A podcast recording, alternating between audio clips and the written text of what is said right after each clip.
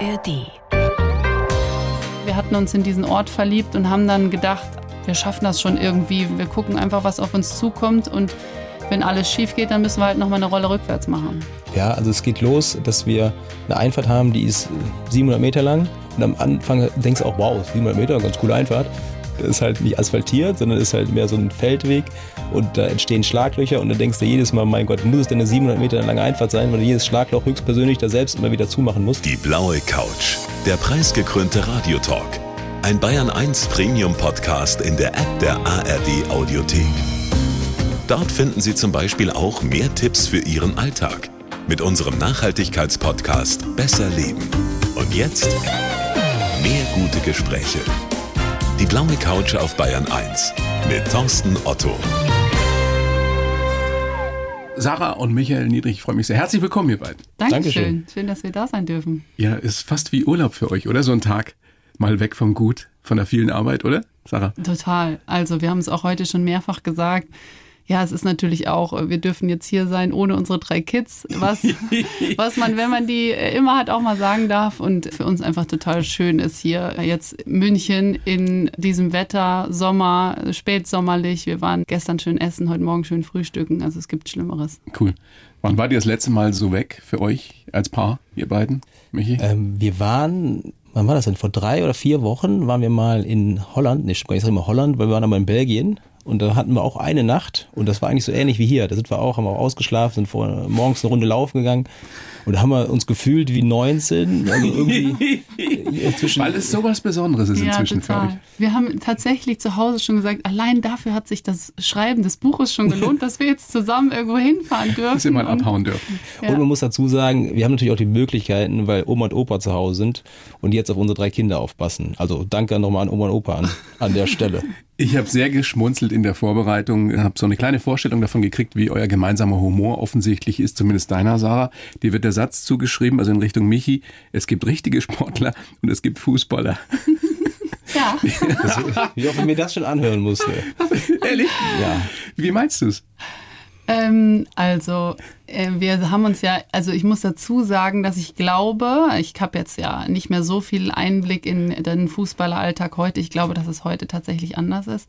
Aber wir haben uns ja kennengelernt zu einer Zeit, in der wir beide Leistungssportler waren. Du warst eine Und- Weltklasse Beach-Volleyballerin. Genau, ja. Und Michi, du hast bei Holstein Kiel gespielt. Genau, In ja. der dritten Liga. Das war damals die dritte Liga, ja. Ja, und die haben halt dann da einmal am Tag bisschen Fußball gespielt und dann, ich glaube, einmal in der Woche hatten die zweimal Training. Ich weiß nicht, du musst es selber besser sagen. Und dann war am Wochenende ein Spiel, dann hatten sie am nächsten Tag ein Läufchen, Regeneration und dann einen Tag frei.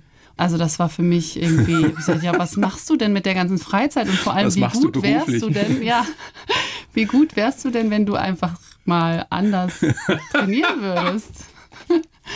Und so kam das. Michi, du guckst, als hättest du das schon öfter gehört. Ja, also- Kannst du dem irgendwas entgegnen? Hat sie recht? Wir mussten vielleicht nicht so lange trainieren, weil wir einfach schon gut waren. Also du hast ja irgendwie, ohne Talent musstest du alles mit, Wie war mit das? Ihr wolltet aufsteigen und was ist dann passiert? Hallo, vorsichtig. Nein. Naja, ich glaube auch, dass es inzwischen ein bisschen anders geworden ist, aber keine Frage, dass du in einer Sportart, was ja auch eine Mannschaftssportart ist, mit Beachvolleyball, aber zu zweit natürlich wesentlich mehr, vor allem dann in der Weltspitze trainierst, als in der dritten Liga Fußball. Können wir uns darauf einigen, oder? Lass mal so stehen, ja. Aber wenn du damals nicht vom 1. FC Köln zu Holstein Kiel gewechselt hättest, dann hättet ihr beide euch ja nicht kennengelernt, oder? Vermutlich. Das stimmt. Ja, und es ist auch heute so, wenn wir an Kiel zurückdenken, das ist so eine schöne Zeit gewesen. Also für mich sowieso, weil ich äh, erstmalig äh, aus Köln raus war. Ich war, glaube ich, wie alt war ich überhaupt? 3, 24 zwischen äh, Freiheit und kurz vor einem ernsten Beruf. Also es war so, man hat voller Kraft gestrotzt und ist dann losgezogen in die weite Welt, die dann für mich nur Kiel war. Aber es trotzdem hat sich das so angefühlt. Ja, und dann ja, habe ich dann irgendwie Sarah kennengelernt. Und Moment, Moment, da wollen wir nicht so schnell drüber weggehen. Stimmt die Geschichte, dass du Sarahs Bild in der Zeitung gesehen hast? Es ging um, um Wahl zur Sportlerin des Jahres, Sportler des Jahres. Und hast dir dann geschrieben, hast sie gegoogelt und hast ihr geschrieben.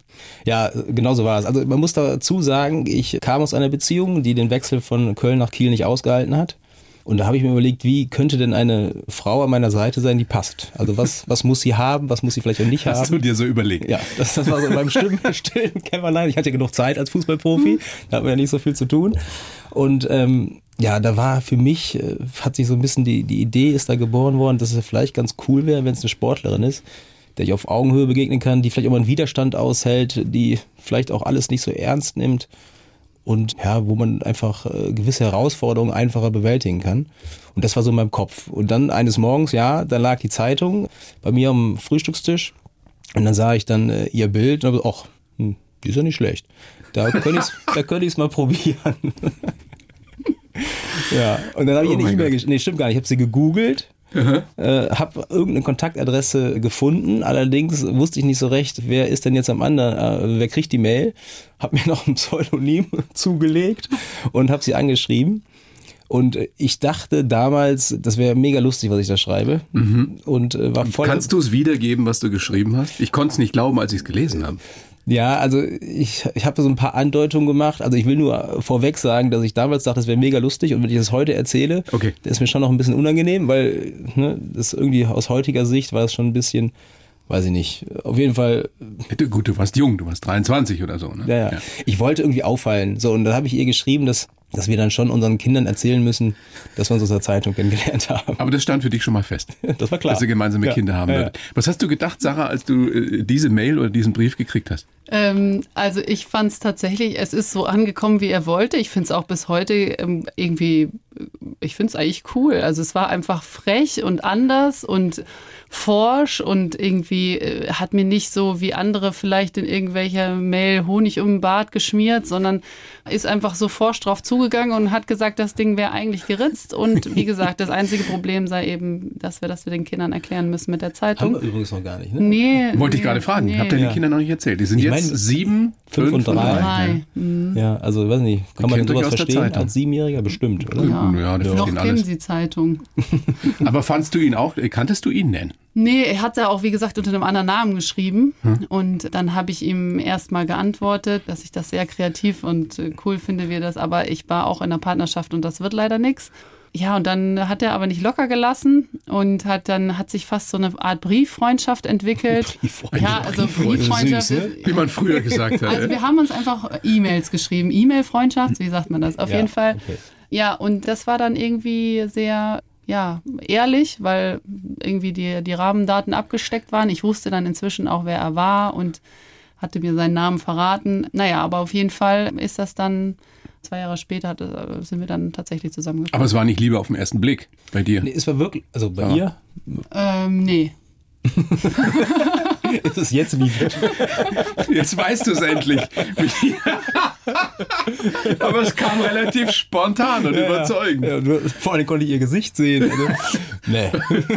Ja, was soll ich sagen? Also es hat einfach dann, es waren ja, die Bedingungen waren einfach klar und dann. Naja, äh, und ein Fußballer? ja, was willst du damit und so, ne? Ja. Aber man muss sagen, dass, also, das ist ja wirklich das, das Schöne daran gewesen, dass wir ja nichts zu verlieren hatten. Also ich sowieso nicht und, und sie auch nicht.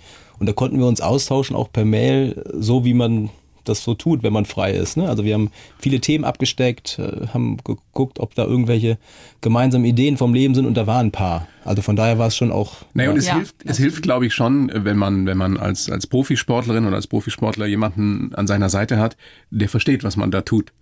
Im weitesten Sinne. Auf jeden Fall. Sonst kann es schwierig werden. Ja.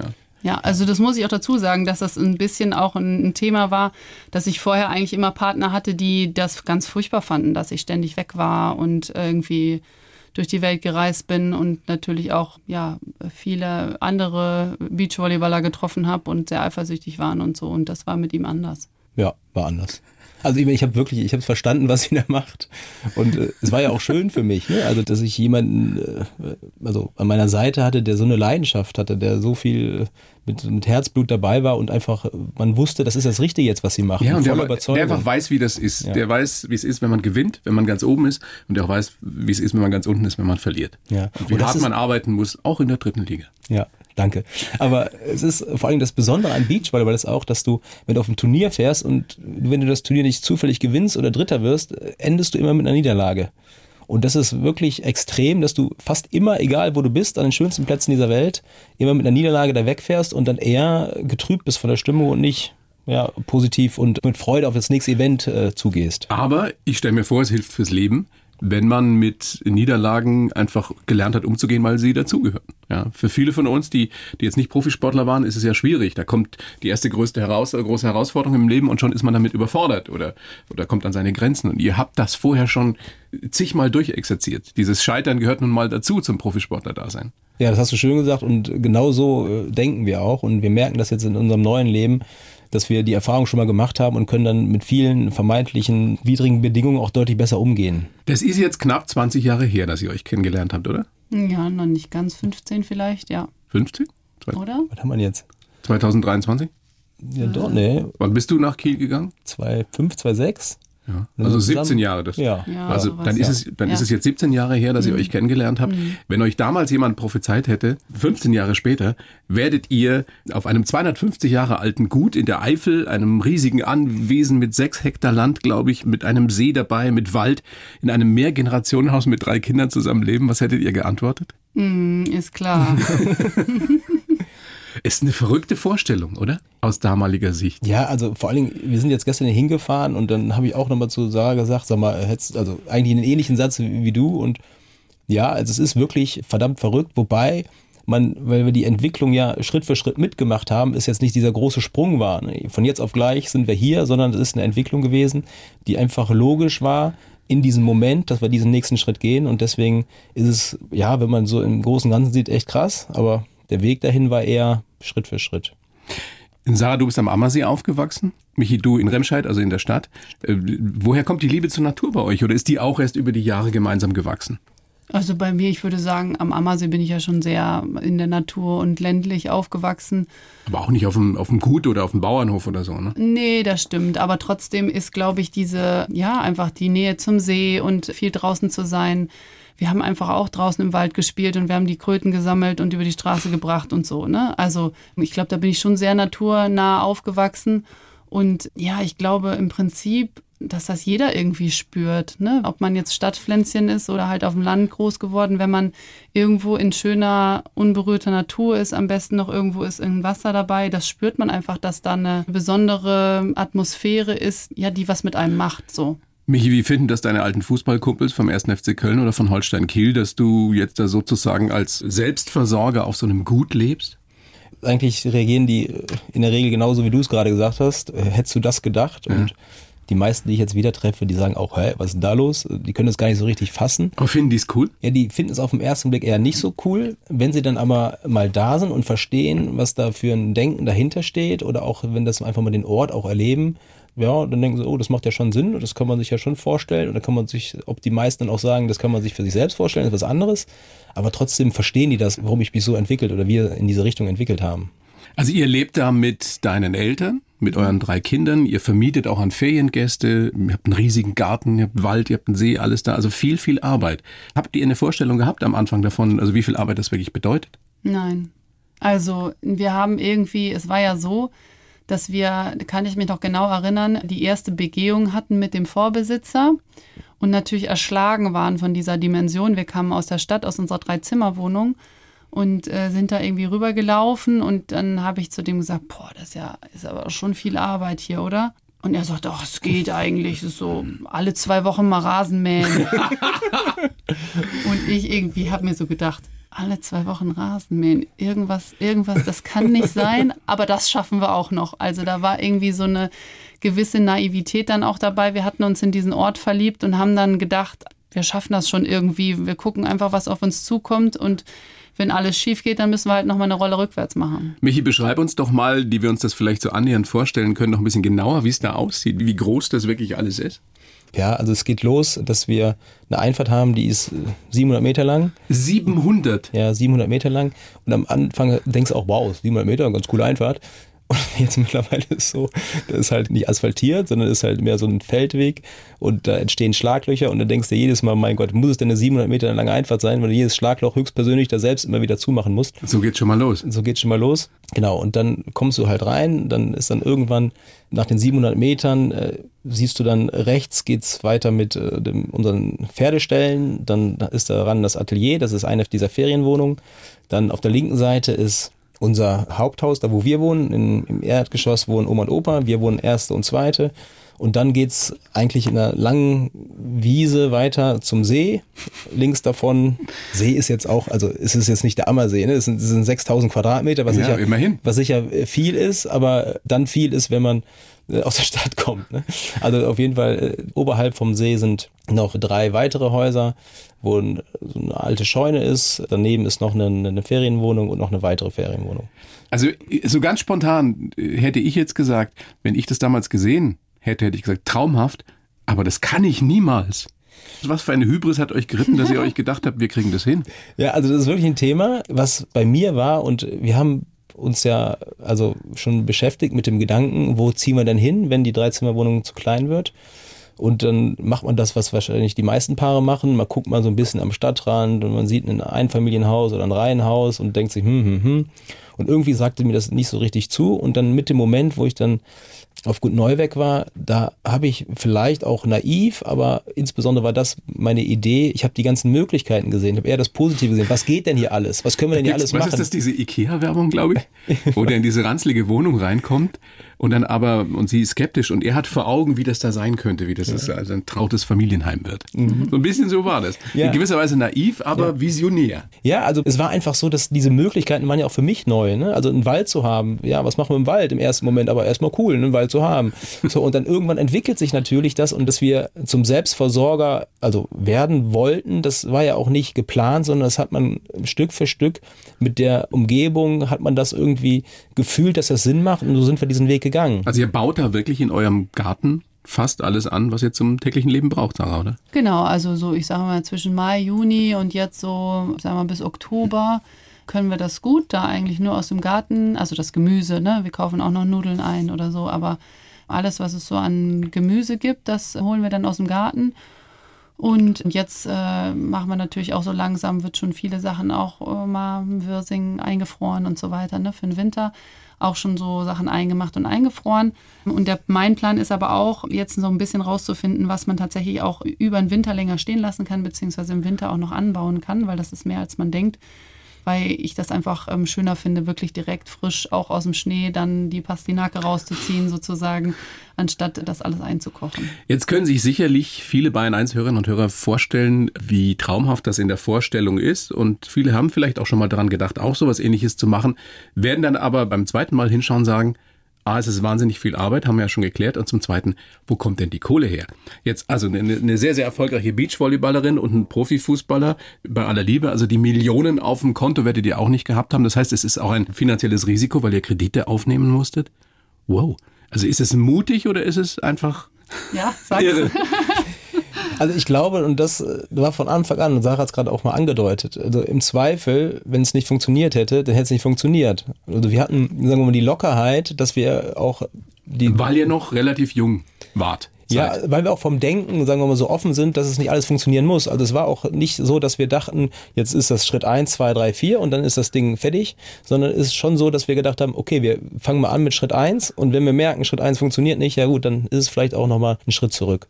Und man darf auch nicht vergessen, dass wir in der Eifel sind und das war auch noch vor Corona und da sind die, die Immobilienpreise auch noch, sagen wir mal, ein bisschen moderater. Da konnte man sich schon was, was eher leisten. Und das dritte ist, dass wir auch uns relativ von vornherein hatten wir uns überlegt, dass wir auch einzelne Teile des Gutes vermieten für Feriengäste. Dass das am Ende so gut funktioniert, wie es jetzt funktioniert, wussten wir auch nicht. Aber das ist auf jeden Fall ein wichtiger Teil der Finanzierung. Aber ein Beleg dafür, oder ein Beispiel dafür, dass man sich einfach manchmal auch trauen muss im Leben, Ja. um was zu erreichen oder um einen Traum zu realisieren. Ja, also ich glaube, und da ist die Sportlerkarriere vielleicht schon auch hilfreich gewesen, einfach solche Schritte zu wagen. Ne? Ich weiß noch damals, als No ich risk, no fun. Ja, also als ich äh, mein Abitur in der Tasche hatte und dann war die Frage, okay, spielst du weiter äh, Hallenvolleyball? Da habe ich äh, ein Auto gehabt, ich habe ein kleines Gehalt bekommen und hätte mir so mein Studium finanzieren können. Das wäre so der sichere Weg gewesen. Oder ich setze wirklich alles auf die Karte Beachvolleyball, dann bin ich aber dann wirklich auch selbstständig, habe eine kleine Firma zusammen mit meiner Partnerin, wir stellen unseren Trainer an und wir probieren Mit es jetzt Laura einfach Ludwig. Genau. zusammen das beste Beachvolleyball-Duo gewesen, zweimal Europameisterin, viermal deutscher Meister war der, glaube ich, auch. Ja, aber das weißt du ja dann alles noch nicht. Naja, klar. Also das war auch so eine, so eine Situation, wo man gesagt hat, okay, aber was kann passieren? Ne? Im Zweifel geht's halt schief. So. Und dann, gut, da waren wir noch jünger und dann konnte man auch noch besser nochmal neu anfangen. Für mich war teilweise tatsächlich der Gedanke, weil für meine Eltern war es ein Riesenschritt, aus, äh, vom Ammersee hier hinzukommen, also in die Eifel, in die Eifel ja. zu kommen. Und das war für die sowohl ja, physisch als auch psychisch wirklich eine Riesenanstrengung. Und die haben das gewuppt und äh, die jetzt da nochmal dann hätte mit allem irgendwo anders hinpflanzen zu müssen. Es war immer klar, wenn wir dann nochmal weggehen, dann kommt ihr mit. Das war natürlich. Ne? Und ohne Oma und Opa ging es jetzt wahrscheinlich auch nicht mit das, den drei kleinen ja, Kindern. Ja. Genau. Aber das war eher nochmal so ein Ding, wo man sagt, boah, das wäre jetzt echt blöd, wenn es nicht klappt. Aber wenn es nicht klappt, dann schaffen wir es auch irgendwie. 2019 seid ihr auf das Gut gezogen. Und dann ging es ja gleich gut los. Ein großer Baum ist umgekippt und auf das Auto der Eltern und auf das Auto der ersten Feriengäste geknallt. Mhm. Was ja. habt ihr euch gedacht in dem Moment? Ups. ja, wir saßen beim Frühstück und auf einmal gab es diesen Knall und dann rennen wir zum Fenster und gucken raus und ja, es war das Besondere, dass es da Anfang Mai, oder ich weiß nicht, 2., 3., 4. Mai war es, hat es nochmal geschneit und das haben wir im Nachhinein auch gelernt, wenn die Bäume einmal ausgetragen haben und die Blätter ausgetrieben, ausgetrieben danke, und die, die Blätter, die die schwere Schneelast tragen müssen, da kann es schon mal passieren, dass da auch ähm, ein Baum umkippt. Aber wir sind dann raus und haben es gesehen und gesagt, hey, also wie konnte das denn passieren? Und dann stehst du erstmal da und weißt erstmal nicht so richtig, was du tun sollst, aber dann haben wir, und das ist auch das, das Schöne jetzt in dem Leben da, dass man auf dem Dorf ist und dass man auch Leute da in der Umgebung wohnen hat, die also was schon mal mitgemacht haben. Und, und man die, hilft sich gegenseitig. Genau, und das auch nicht einfach so mit, ähm, oh mein Gott, beim Niedrig ist wieder ein Baum umgefallen, sondern die kommen auch gerne und äh, voller Überzeugung und machen das und dann wuppt man das, das dann auch zusammen. Ich meine, das habt ihr ja potenziert dann bei der Hochwasserkatastrophe vor zwei Jahren erlebt ja. in der Eifel. Die meisten von uns hier in Bayern haben das natürlich mitgekriegt und, und, und mitgefiebert und, und auch sich vorstellen können, äh, was da für Schicksale sich dahinter verbargen. Aber wie schlimm war es für euch? Ja, wir haben es erst gar nicht so mitgekriegt. Wir waren damit mit anderen Dingen beschäftigt. Wir mussten irgendwie unseren Keller äh, auspumpen, weil da war auch Wasser reinlief. Und dann fiel auf einmal der Strom aus und dann haben wir gedacht, okay, dann müssen wir jetzt an der Stelle erstmal Stopp machen, die Pumpen funktionieren nicht mehr. Jetzt bringen wir erstmal die Kinder ins Bett, machen was zum Abendessen und dann war es so, dass Michi aus dem obersten Zimmer von unserem Haupthaus eigentlich erst runtergucken konnte Richtung Urft, weil er da den Kleinen ins Bett gebracht hat. Und dann kam er runter und hat gesagt, da unten ist ein Riesenstrom, es ist alles weg. Und dann sind wir eigentlich erst quasi runter und haben das gesehen und das war schon der, der erste Moment, war schon ein Riesenschockmoment. Also zu sehen, auch vor allem der Garten, das war einfach alles ein Riesenstrom einfach. Ja, und dann äh, nach dem ersten Schreck war dann halt, ja, okay, was ist jetzt zu tun? Ne? Und dann das ist wieder versucht, diese Sportlermentalität, oder? Ja, das, ja, weiß ich man, nicht. Man fällt, man fällt ja. hin, ja, mhm. verliert im großen Stil in diesem Fall und mhm. dann es aber weiter muss weitergehen. Ja, das stimmt, wobei wir dann angefangen haben, tatsächlich ein bisschen aktionistisch auch zu werden und haben, äh, wobei wir haben schon viel dann auch noch gerettet, weil wir gemerkt haben, steigt weiter, steigt weiter. Dann haben wir äh, diverse Sachen, keine Ahnung, unsere Säge und solche Sachen noch alles irgendwie in Sicherheit gebracht, Gartenmöbel und, und Autos und sowas. Und vor allem Tiere. Tiere auch, natürlich, genau. Was habt ihr alles Schafe an Tieren? und die Hühner. Die Schafe mhm. und die Hühner waren unten auf diesen unteren Wiesen. Da haben wir die Schafe, haben wir alle gerettet, bei den Hühnern zumindest die meisten noch. Wobei ähm, wir da auch schon Hilfe hatten von einem Freund von uns, der aus dem Dorf kam und tatsächlich in die Fluten rein ist. Wir hätten das, glaube ich, selber uns gar nicht so getraut. Und dann äh, haben wir da noch einiges in Sicherheit gebracht, aber mussten dann letztendlich ein, zwei Stunden später kapitulieren, weil wir haben noch versucht, die ständig die Abflüsse freizumachen, um das, dass das irgendwie noch abfließt oder so. Aber das war dann alles, haben wir dann gemerkt, das macht keinen Sinn. Dann haben wir gesagt, okay, wir gehen jetzt dann mal ins Bett. Dann war es irgendwie schon 11 Uhr oder was. Und dann haben wir gesagt, okay, jede Stunde steht jemand auf und guckt wie weit das noch steigt. Und dann haben wir aber irgendwie um ein, zwei Uhr nachts gemerkt, okay, es geht wirklich dramatisch zurück. Und am nächsten Tag war es dann ja auch schon weitestgehend, war der Fluss weitestgehend wieder im Bett. Aber das war natürlich diese Nacht. Aber habt ihr in diesen Stunden, in diesen Tagen, auch danach, in den Wochen gedacht, dann halt nicht, dann gehen wir jetzt weg hier, weil ich, mein, ich stelle mir vor, das war wie ein Schlachtfeld, wie ein Trümmerfeld. Ja, also du, du merkst, wenn die Natur ernst machst, hast du keine Chance. So, und das akzeptierst du da und das ist aber auch ein, ein Learning, was wir jetzt in vielen Bereichen haben, dass die Natur schon ein ganz guter Ratgeber ist und dass man schon auch vielleicht achtsam sein sollte, wenn die Natur was vorgibt, dass man das auch erstmal vielleicht so, so mitgeht. Man muss dazu sagen, dass wenn man dann auch die Flut mehr und mehr versteht und auch unser Haus versteht, also wir haben das älteste Haus am Platz und ähm, gibt einen Grund, warum das Haus da steht, wo es steht, nämlich unser Grundstück wird begrenzt von der Urft und überall da, wo die Urft bei Hochwasser das Ufer ähm, überspült, geht es weg von unserem Grundstück. Das heißt, die ganze Kraft der Urft, des Wassers, ist weg von unserem Grundstück und wir haben im Anführungszeichen nur das Schwemmwasser abgekriegt. Und das ist sicher kein Zufall, weil die auch damals schon damit gerechnet haben, dass das Wasser auch manchmal über die Urft treten kann, aber dass es dann weg vom Grundstück geht.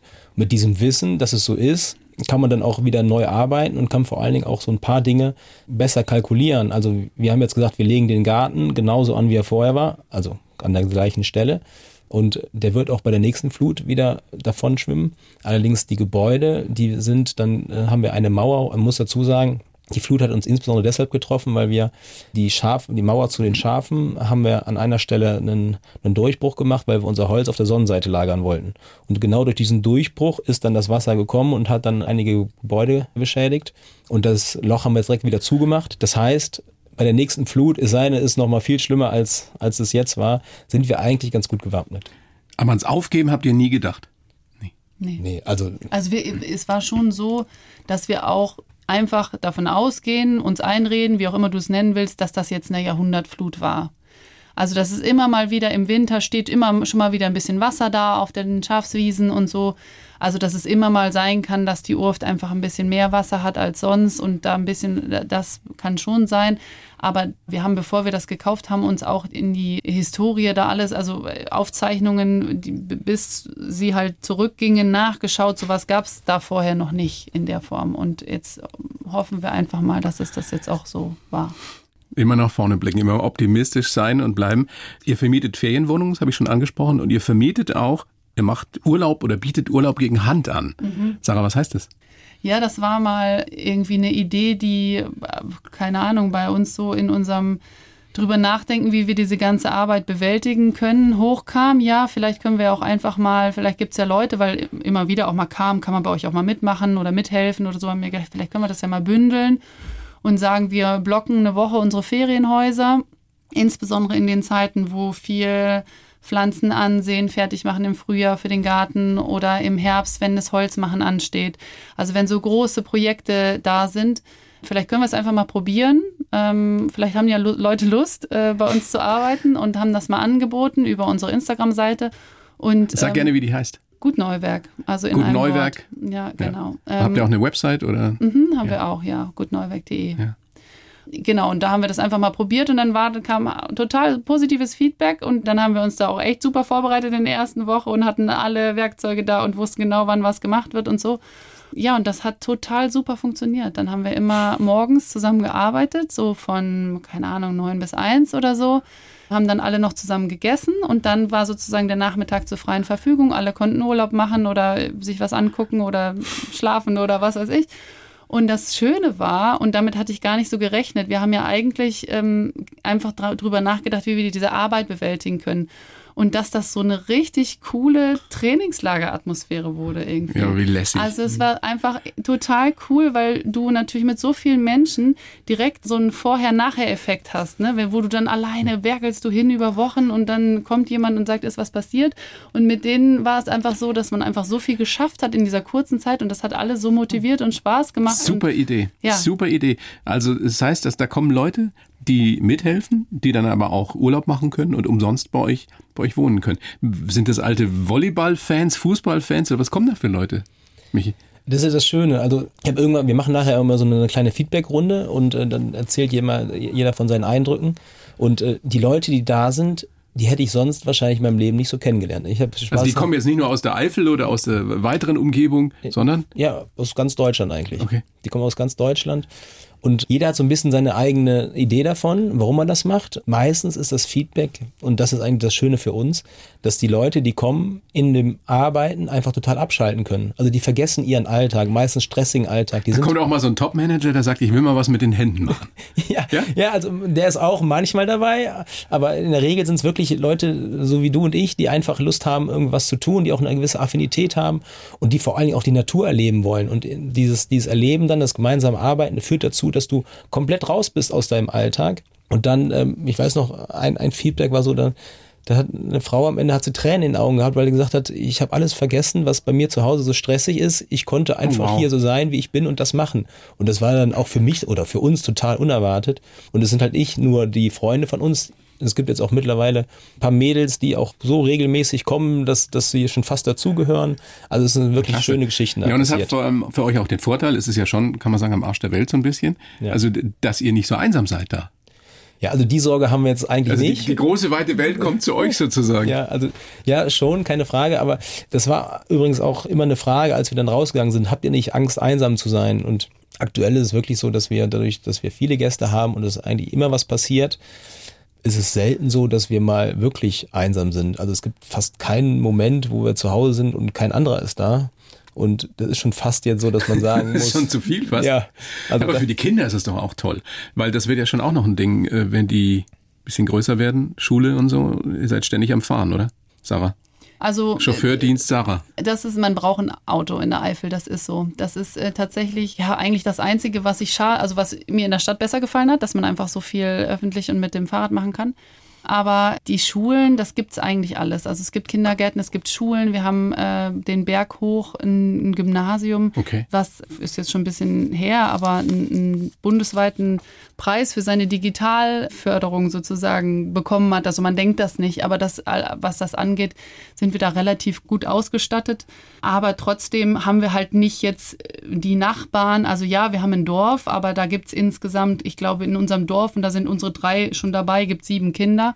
Also unser Großer, der genießt das total, wenn insbesondere in, in den mhm. Ferien die Gäste mit den Kindern da sind ja. und er mit denen einfach Abenteuer erleben kann. Ihr habt ein ganz, ganz tolles Buch geschrieben darüber, über euren Weg auf gut Glück, unser abenteuerlicher Neustart als Selbstversorger. Was wünscht ihr euch, was Menschen sagen, die es gelesen haben? Ja, also haben wir noch nicht drüber nachgedacht, über, über, die, über die Frage. Aber kannst du ja jetzt machen. ja, mache ich jetzt laut. Also was ich schön fände, ist, wenn man uns versteht in unserem, unserem Denken und so ein bisschen vielleicht auch inspiriert wird, ähm, vielleicht auch das, was du hast, mutig zu sein und ähm, den Weg zu gehen und nicht immer genau zu wissen, wo man dann ankommen muss, sondern einfach das Gehen, dass das eine gewisse Befriedigung ist, dass es schön sein kann, die Dinge zu tun. So blöd klingt wie so ein Kalenderspruch, der Weg ist das Ziel. Ja, also so ist es dann auch ja. und das haben wir für uns gelernt, dass das total schön und wichtig ist. Also das war wirklich das alte Leben des Sportlers, wo man genau wusste, jetzt zählt's und jetzt gewinnen und wenn nicht, ähm, dann ist das Ding vorbei und wenn du gewonnen hast, muss aber das nächste auch nochmal gewinnen. Und all das, was wir da tun, was wirklich viel Arbeit ist, da geht's wirklich nicht darum, anzukommen, sondern es geht darum, den Weg zu gehen. Und wenn das über das Buch transportiert werden kann, dass man auch ein Verständnis dafür bekommt, warum wir sowas machen, dann glaube ich, wäre es schon ganz schön. Also ihr würdet das alles nochmal genauso machen, Sarah? Unseren Weg, ja. ja. Das würden wir nochmal genauso machen. Ich kann mir vorstellen, dass einem auch klar wird oder dass euch klar geworden ist, wie relativ einfach in Anführungsstrichen das Profisportler-Dasein war.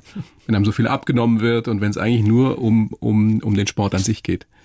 Und die Tage auch nicht ganz so lang sind. Ja, das stimmt. Und trotzdem ist es ist der große Unterschied ist diese Selbstbestimmung, die wir jetzt haben. Und das kann sich im, im Profisport auch schon sehr zwanghaft anfühlen. Also, äh, dass man eigentlich immer, ja, man weiß immer, was zu tun ist, aber man hat auch immer genau das so, genau so zu tun. Das ist zwar das, was du am liebsten tust, aber du musst auch.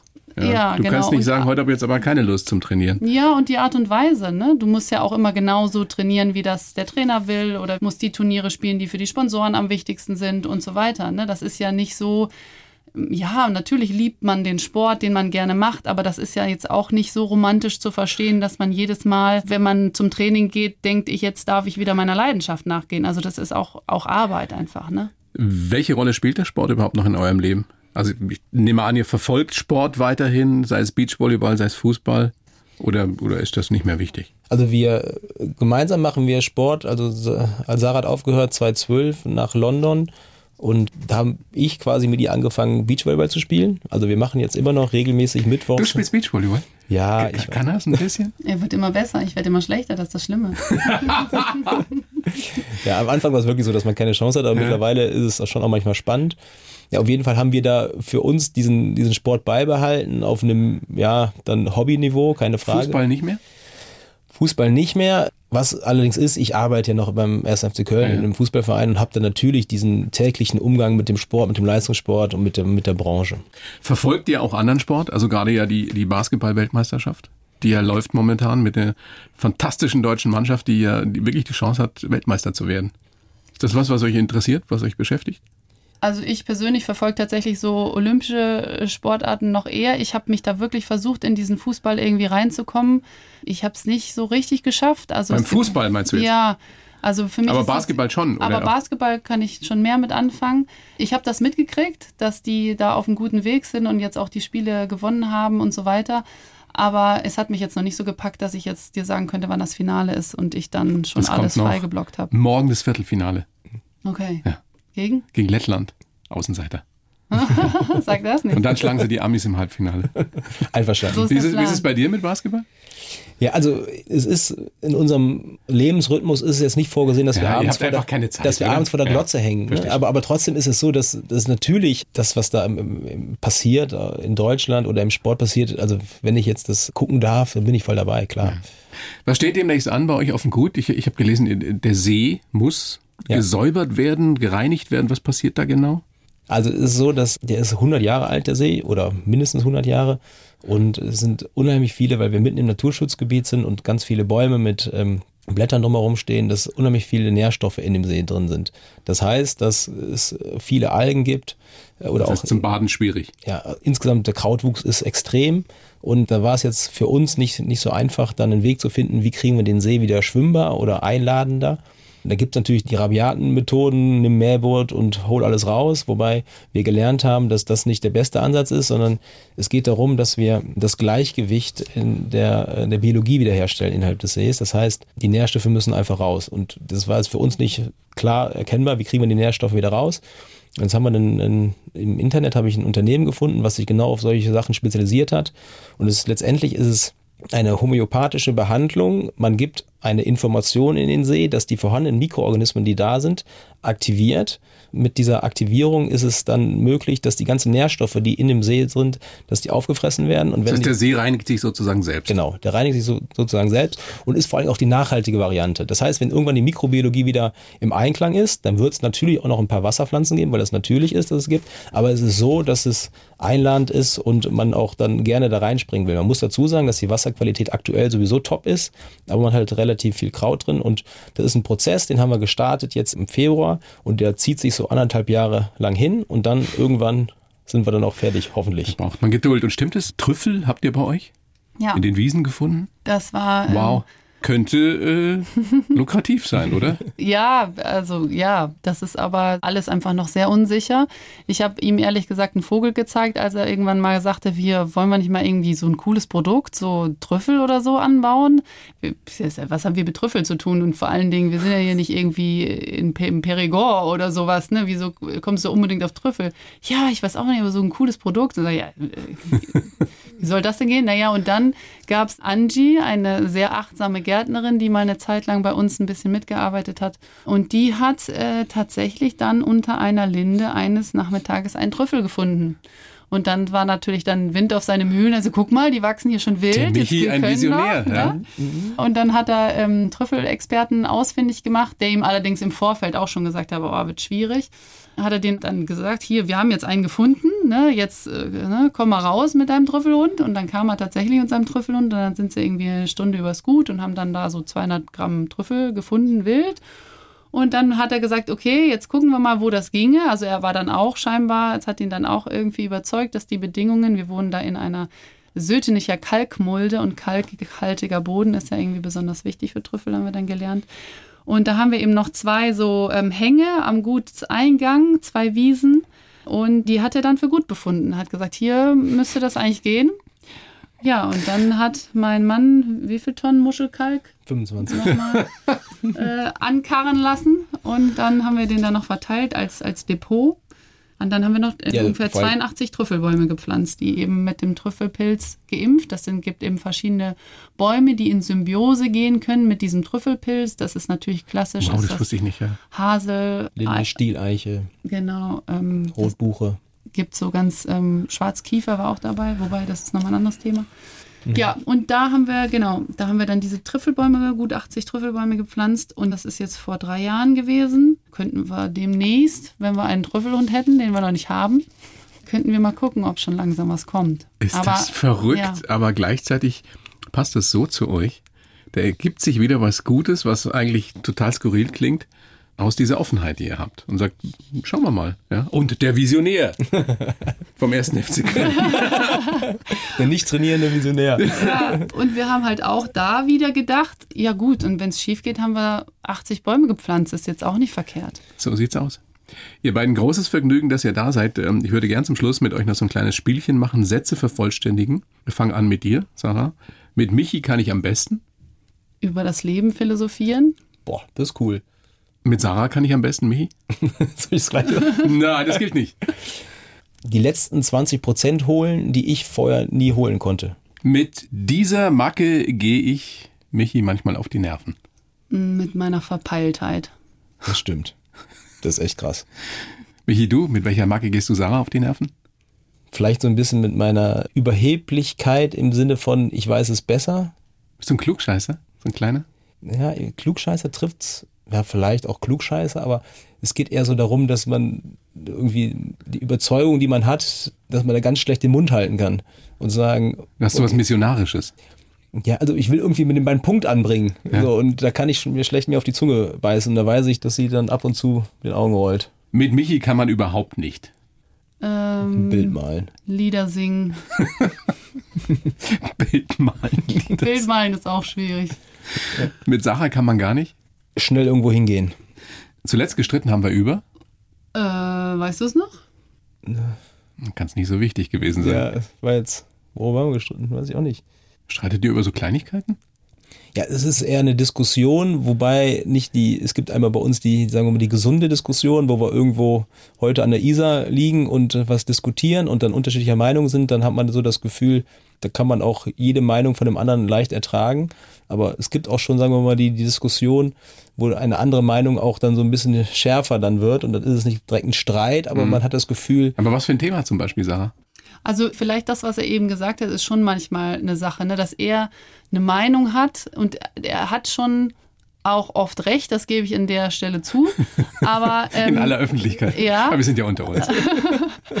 aber, ähm, das war schön jetzt. aber trotzdem ist es eben auch so, dass er oft eine recht feste Idee von einer Sache hat und ich die von vielen Seiten betrachte und das zu eingefahren, zu engstirnig finde und dass ich mich dann darüber ärgere, wie überheblich er vielleicht davon ausgeht, dass er aber am Ende doch recht hat. Das schönste Kompliment, das mir der Michi jemals gemacht hat, war? Sollt euch sehen jetzt. Sehr lustig. Michi, der dich erwartungsfroh anguckt. Also ich kann jetzt gar nicht so genau sagen, dass das so in ein Kompliment gepackt gewesen wäre, aber ich glaube schon einfach meine Unkompliziertheit. So, dass ich nicht direkt anfange, irgendwie, ähm, Rumzuzicken. ja. So. Michi, das schönste Kompliment, das dir die Sarah gemacht hat? Gerade eben. Ich hätte häufig recht. Das hören wir Männer sehr gerne, wenn es denn mal gesagt wird. Das kann Michi am allerbesten. Er kann super gut, ähm, muss es eine Sache sein? Können auch zwei sein. Also er kann auf jeden Fall super gut auf Leute zugehen. Er ist super kommunikativ und total kontaktfreudig. Auch manchmal nervig, ehrlich gesagt. Müssen wir die jetzt auch noch anquatschen? Er ist ein super Kaufmann. Also alles das, was ich überhaupt nicht habe und auch überhaupt gar keinen Bock drauf habe. So diese ganzen finanziellen Themen und wenn ich mal wieder eine verrückte Idee habe, er mir dann relativ schnell so ausrechnet, auch doof irgendwie, aber ausrechnet, dass das alles gar keinen Sinn macht. Aber so da kann ich mich total darauf verlassen, dass er das irgendwie alles im Griff hat. Und Reicht ja. ja, Das ist schon eine Menge. Ja. ja. Michi, was kann Sarah am allerbesten? Ja, Sarah ist total stark im Detail. Also da, wo ich aufhöre mit meinen Fähigkeiten, fängt sie erst richtig an. Und das ist wirklich toll, dass sie sich da im Positiven verlieren kann in der, in der, in der Sache und dann natürlich auch viel bessere Ergebnisse oder auch ein viel besseres Denken oder viel bessere Lösungen für uns dann hervorbringt. Könnte sein, dass das vielleicht auch der Grund ist, warum sie eine Weltklasse Beachvolleyballerin und du bei Holstein Kiel gespielt hast. Also Kein Spaß, aber Nee, es also ist ja das- vielleicht ein kleiner Punkt ja, oder ein also, Faktor. Ja, gut. Also wirklich. Also ich meine, es gibt ja dieses Pareto-Prinzip mit 20% Aufwand, 80% der Leistung hinkriegen. So bist du? Das bin ich. Und da fehlen dann wahrscheinlich die letzten 20%, um dann auch vielleicht nochmal den, den nächsten Schritt zu gehen. Und das war bei Sarah sicher anders. Und ganz zum Schluss, ich bin ihm ewig dankbar für. Unsere Kinder. Michi, du? Ja, das würde ich genauso sagen. Er hat drei Kids. Ja. Vermisst ihr sie schon oder geht das noch nach, nach einer Nacht in München? Also es ist echt so, dass wir hier hingefahren sind, haben die Musik aufgedreht, es war laut, es war irgendwie so eine Form von Freiheit. Und äh, Wie früher mit 19. ja, genau. Und da, da haben wir jetzt nicht sofort an unsere Kinder gedacht, aber wenn man jetzt hier durch München läuft und dann viele Mütter und Väter sieht mit ihren jungen Kindern, dann denkt man schon mal, was machen sie denn gerade zu Hause? So Ja. sieht's aus. Ja. Ihr beiden, großes Vergnügen, dass ihr da seid. Vielen herzlichen Dank, Sarah und Michael Niedrig. Und ich sage gerne nochmal euer Buch. Tolles Buch, wirklich für alle, die sich überlegen, vielleicht auch ein bisschen was zu ändern in ihrem Leben. Auf gut Glück, unser abenteuerlicher Neustart als Selbstversorger. Vielen herzlichen Dank. Danke dir. Wir danken dir. Die Bayern 1 Premium Podcasts. Zu jeder Zeit, an jedem Ort. In der App der ARD Audiothek und auf bayern1.de. Bayern 1 gehört ins Leben.